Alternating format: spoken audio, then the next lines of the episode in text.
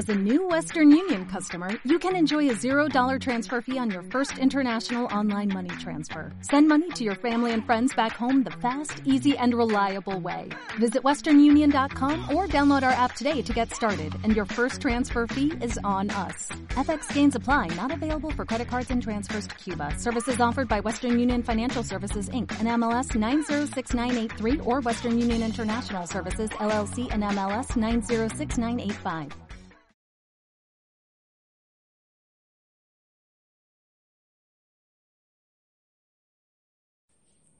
Hola a todos, ¿qué tal? Bienvenidos. Esto es Proyecto Mirada Valencia. Yo soy Alessandra y en el vídeo de hoy vamos a hablar de cómo limitar el uso de pantallas. ¿De acuerdo? Eh, esta es una herramienta de disciplina, de disciplina positiva. Eh, también nos viene muy bien para luego enlazarnos a, a otras herramientas pero eh, sí que me gustaría un poquito eh, ofreceros mi punto de vista sobre, sobre ese tema, sobre el tema de las pantallas y también ofreceros unas, unas cuantas informaciones al respecto que igual, de, las que igual estáis, em, conocéis o, o, no, ¿de acuerdo? Entonces, em, limitar el uso de pantallas. Eh, como siempre, em, prevenir es mejor que, que curar.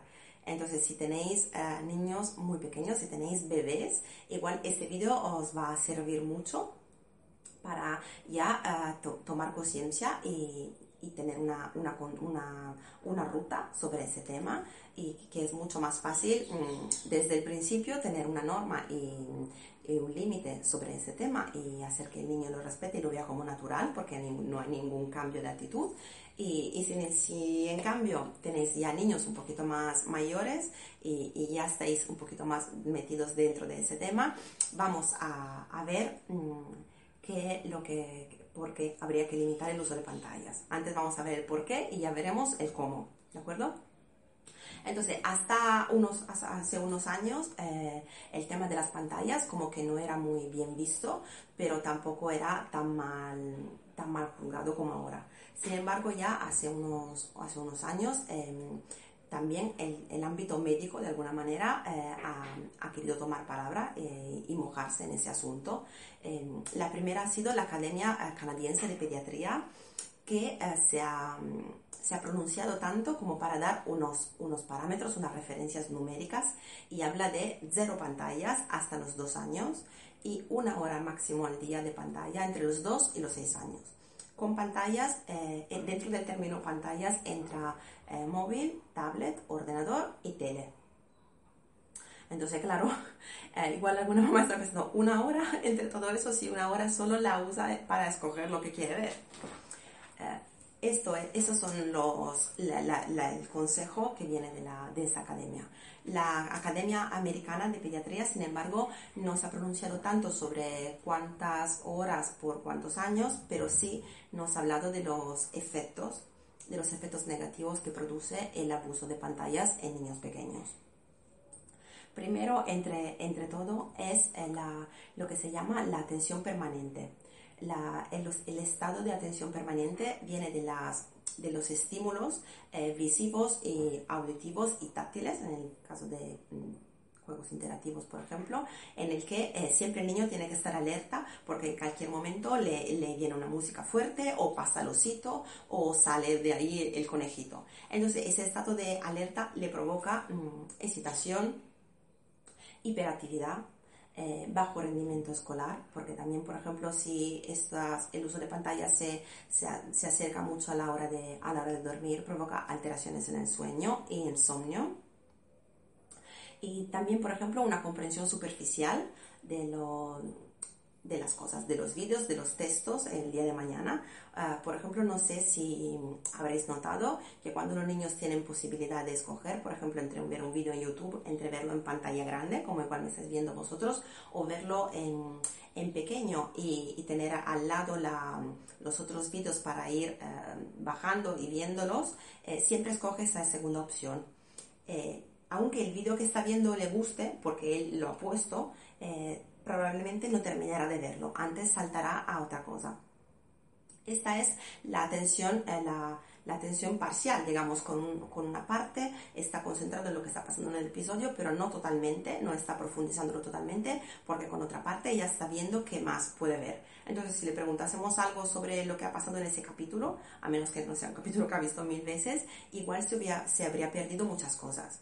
Y eso pasará también eh, con el tema de los textos y de las lecturas. O sea, mm, se va progresivamente eh, disminuyendo la capacidad de concentrarse y de comprender a fondo un texto o una imagen o, un audio. Luego también la pérdida de relaciones entre, entre niños, porque hay muchos niños que eh, ya con 5 o 6 años, si le das a escoger, prefieren pasar la tarde sentados a jugar a la consola que bajar al parque con los amigos o ir a dar una vuelta con los amigos y también en, la, en, las, mm, en, la, en, el desarrollo de la motricidad. Eh, eso fomenta un tipo de vida sedentario, sentado, eh, y, y, tampoco es beneficioso. Entonces, eh, hay muchos aspectos que nos hacen ver que de verdad el uso y en niños pequeños ya el uso es abuso porque no deberían estar expuestos, trae muchas consecuencias negativas. ¿De acuerdo? Y la, el tema es que si eso va más, como todas las adiciones, decimos de una manera, eso siempre va más. O sea, si pasamos de los, em, la media horita después de la ducha o, o, la, o la horita después de los deberes, eh, eso luego la, el mes que viene o dentro de tres meses será horita y media, irá siempre a más. Y el niño por sí solo eh, no, es, no aceptará reducir esta, esta exposición a las pantallas, ¿de acuerdo? Esa como todas, eh, todos los abusos y las adiciones de alguna manera provoca cuando la cortas eh, mucha rabia y mucha ira. ¿De acuerdo? Mm, os hago un ejemplo, eh, si alguien es fumador, que tú te estás fumando un cigarro y viene alguien y te lo rompe en tu cara y te lo tira al suelo. Esto, la, la ira que vas a sentir en ese momento es la misma que van a sentir los niños cuando decides de, retirarle el móvil o de apagarle la tele. Hay mamás en los cursos que facilito o en las orientaciones eh, educativas personalizadas que ofrezco, eh, que me dicen que, por ejemplo, su niño es eh, un niño súper alegre y que se conforma muchísimo, pero que en el momento, por ejemplo, de apagarle los dibujos, se convierte, se convierte en un niño enfadadísimo que lo tira todo y que no lo reconocen casi pues eso significa que ya vamos teniendo un problema con la exposición a las pantallas. Si el niño aún se conforma y no lo ve como, como algo tan invasivo, estamos aún a tiempo para tener normas y límites. La herramienta de disciplina positiva se llama limitar el uso de pantallas, porque se entiende que hoy en día em, las pantallas están por todos sitios, entonces erradicarlo, eh, hablo de niños de dos años para arriba, Erradicarlo es muy complicado, pero sí podemos, eh, por ejemplo, en las reuniones de familia, de las que hablaremos muy pronto, eh, sí que podremos, por ejemplo, establecer unos límites, unos límites de tiempo y unos límites de, de, momentos. Yo sé que, por ejemplo, hay muchos papás que dicen que no pueden hacer eh, un viaje en coche, aunque sea un viaje corto, hasta Carrefour, sin ponerle los dibujos o el móvil a los niños. Y entonces en eso también se puede trabajar buscando alternativas poco a poco. No es que el niño, os, lo digo desde ya, no es que el niño se conforme, muy probablemente no se va a conformar. Eh, las alternativas que le vamos a ofrecer no están a la altura de las pantallas, entonces no le van a parecer bien, pero es un trabajo que podemos hacer paulatinamente no de un día para otro, porque también llegará un día en el que eh, nosotros primeros yo hablo, por ejemplo, por mi experiencia personal. Em, yo estoy muy concienciada sobre eso, pero también si, sin culparme, como siempre, eh, tomando la responsabilidad de mis actos, me, me, doy cuenta que en muchas ocasiones he sido yo la que ha propuesto a mi hija de ponerle los dibujos porque igual eh, en ese momento eh, tenía mucha urgencia de hacer tres o cuatro cosas rápidamente en casa y ella quería que eh, dibujásemos y recortásemos y en ese momento no podía y le he dicho, ay, ¿qué te parece si ponemos los dibujos? Y ella por supuesto me dice, buena idea. No me va a decir, no mamá, yo no quiero exponerme a las pantallas en muchas ocasiones somos nosotros los que se lo ofrecemos. Igual estamos en la, en la sala de espera del dentista y antes de intentar encontrar alternativas para entretenernos o entretener al niño en la espera, le ofrecemos nosotros esta, esta herramienta. Le ofrecemos nosotros eh, de coger nuestro móvil. Eh, lo hacemos porque sabemos que es seguro, o sea, sabemos que seguramente nos va a decir que sí, sabemos que lo hemos resuelto en un momento, tenemos el niño apagado, y, y, que, y porque no viene bien. Entonces el tema no es erradicarlo. Mm, por eso digo siempre que cada uno tiene que adaptar estas herramientas y, y estos, eh, estas pautas que yo os comento mm, con su familia y con, y con sus exigencias y con sus hijos y con sus necesidades. Estamos hablando en línea general de la idea de ir limitando el uso de pantallas, por ejemplo, dando un tiempo, unas ocasiones en las que podemos verlas y ocasiones en las que eh, el límite es que no y no es negociable. Por ejemplo, en el parque, no. E igual alguna medida, por, supuesto que no. Pues sí, hay niños que en el parque quieren sentarse en un banquito al lado de los padres e ir mirando el móvil. Entonces, este en el parque eh, no. Eh, o comiendo tampoco es aconsejable ver pantallas comiendo aunque muchísimos eh, recurrimos o hemos recurrido a meterle los dibujos para que se lo coma todo, para que coma antes y para que coma algo que no le gusta. Pero estamos hablando de lo que es ah, aconsejable, ¿de acuerdo? Em, os invito a, pensarlo y, a tener un poquito más de conciencia sobre las consecuencias que tiene, porque en muchas ocasiones em, yo veo que casi con orgullo em, relatamos que, por ejemplo, eh, nuestro hijo de 15 meses, eh, si tú le das el móvil, él solo se sabe poner en YouTube y él solo sabe buscarse, em, buscarse un, el video que le gusta y, y nos sorprende tanto, porque en nuestras épocas, bueno, si lo cuenta una abuela ya, que ella no sabe hacerlo, igual hoy en día no sabe hacerlo y ve que su nieto de 15 meses se sabe hacerlo, le enorgullece que haya desarrollado esa habilidad.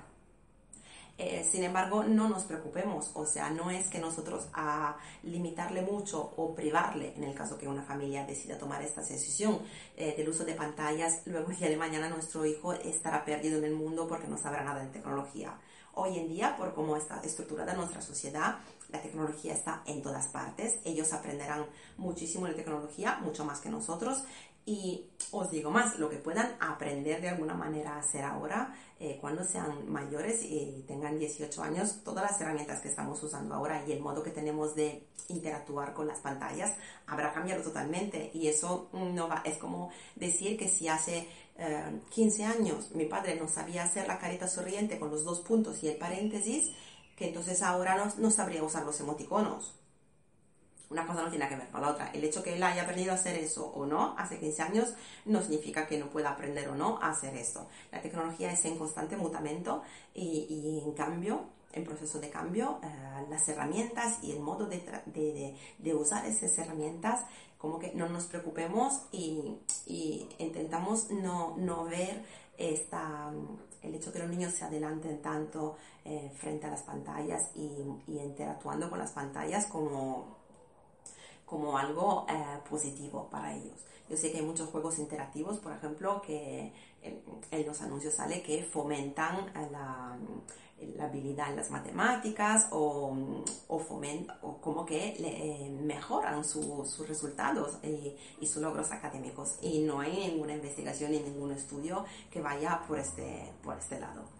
¿De acuerdo? Y los que hacen como pequeños, eh, pequeñas campañas de marketing sobre eso son las mismas campañas que venden esos tipos de juegos. Así que yo os invito a hablarlo en familia y a ver en qué punto estáis más o menos. Eh, a ver esas señales de las que os he hablado, si el niño siempre predilige la pantalla con respecto a cualquier otra actividad que le propongáis, incluido el juego libre, incluido el bajar con amigos. Si veis que el niño eh, pierde la noción del tiempo, ni siquiera contesta cuando está viendo la pantalla, los dibujos, mm, no oye, no es que no conteste porque no quiere, sino que no oye, eh, yo me plantearía eh, intentar, por ejemplo, poner unos límites. Cuando los pongamos, eh, el niño va a experimentar en muchas ocasiones lo que hemos dicho, rabia e ira. Y os prometo que en el uh, siguiente vídeo vamos a hablar de cómo gestionar las rabietas y la rabia de los niños, no solo como consecuencia de limitar las pantallas, también, pero en, en general, ¿de acuerdo? Porque es una cosa que me habéis pedido y, y lo voy a hacer encantada. Un vídeo sobre la, cómo gestionar la, la rabia rabieta de, de, nuestros niños, ¿de acuerdo? Por mi parte nada más, os invito a suscribiros si os ha gustado el vídeo, si queréis ver más. También tengo una, una lista de, de reproducción eh, donde pongo una, una selección de, dibujos animados, por lo que decimos es imposible erradicarlo del todo, pero por ejemplo el tema de escoger nosotros los contenidos, em, aunque sean por ejemplo en YouTube, mm, puede ser una ventaja. Y eso, intentar ponérselo en pantalla grande y, que se centre y que si es la mayoría de los dibujos, que pueda aprovecharla. Yo he puesto unos que eh, creo que pueden tener unos sistemas y unos valores y que puedan ser eh, aptos para, para, niños pequeños. Entonces os la dejaré por aquí y, y por mi parte nada más. Muchísimas gracias por verme y nos vemos en el próximo video. Hasta luego.